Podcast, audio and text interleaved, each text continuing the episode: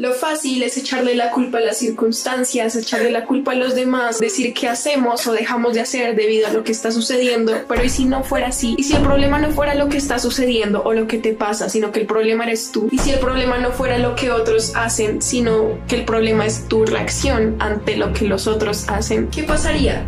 Tu vida cambiaría. Porque si hasta el día de hoy tú has sido el problema de tus problemas, tienes la oportunidad de cambiar y hacer las cosas totalmente diferente. Hay una frase que a mí me gusta muchísimo y es el 1% es lo que te pasa y el 99% es como tú lo interpretas. Y eso tiene mucha lógica porque ante un mismo problema hay personas que se quedan en la frustración y hay otras que utilizan la frustración como inspiración para crecer, para ser mejor y para buscar soluciones. Así que de hoy en adelante, ¿qué decides hacer tú con lo que te pasa? Es una decisión, se requiere valentía para hacerte responsable y cargo de tu vida y asumir que lo que está sucediendo es tu culpa. El camino fácil es culpar a la vida, culpar a los demás, culpar al gobierno, culpar a la economía y las justificaciones solo generan lástima, solo generan que los demás se compadezcan de ti y tengan pesar. Pero asumir la responsabilidad te da fuerza, asumir tu lugar y tu responsabilidad te da la capacidad de ser el dueño de tu destino, te da la capacidad de cambiar. Si a partir de hoy tú te atreves ser valiente, y decir, me voy a hacer cargo de esto porque el problema soy yo, lo que he hecho y lo que he dejado de hacer, podrás empezar a tener iniciativa en lugar de dedicarte a victimizarte, a quejarte y a justificarte. Y mira, puede que todo lo que yo te esté diciendo es mentira, pero yo creo que es más inteligente elegir qué mentira creerse, qué mentira te quieres contar. Una mentira que te empodera o una mentira que te limita. Una mentira que te hace dueño de tu destino o una mentira que te hace vivir bajo los estándares de los demás y de las circunstancias. Mira, escucha esta analogía. Si la vida fuera un partido de fútbol, no todos estaríamos en el mismo rol. Hay personas que están en la tribuna mirando el partido y criticando lo que otros hacen. Y hay personas que se dedican a jugar, pero incluso dentro de los jugadores hay distintos roles. Hay unos que están jugando a medias, que están jugando desde la mediocridad. Hay otros que juegan a perder, que el partido ni siquiera se ha terminado y ya se dieron por vencidos. Pero hay unos, unos muy pocos que se atreven a jugar para ganar, que asumen su responsabilidad y dicen, bueno, este partido lo ganamos, pero depende de nosotros si lo ganamos o no. Sin importar si hay gente que nos está criticando, sin importar si hay gente que está jugando mal, sin importar que esté lloviendo, sin importar el gobierno que esté, este partido lo ganamos porque nosotros decidimos que vamos a ganar. Así que tú, ¿quién quieres ser? ¿Una persona que le aposta a sus sueños y a sus ideales? ¿O quieres ser un espectador más?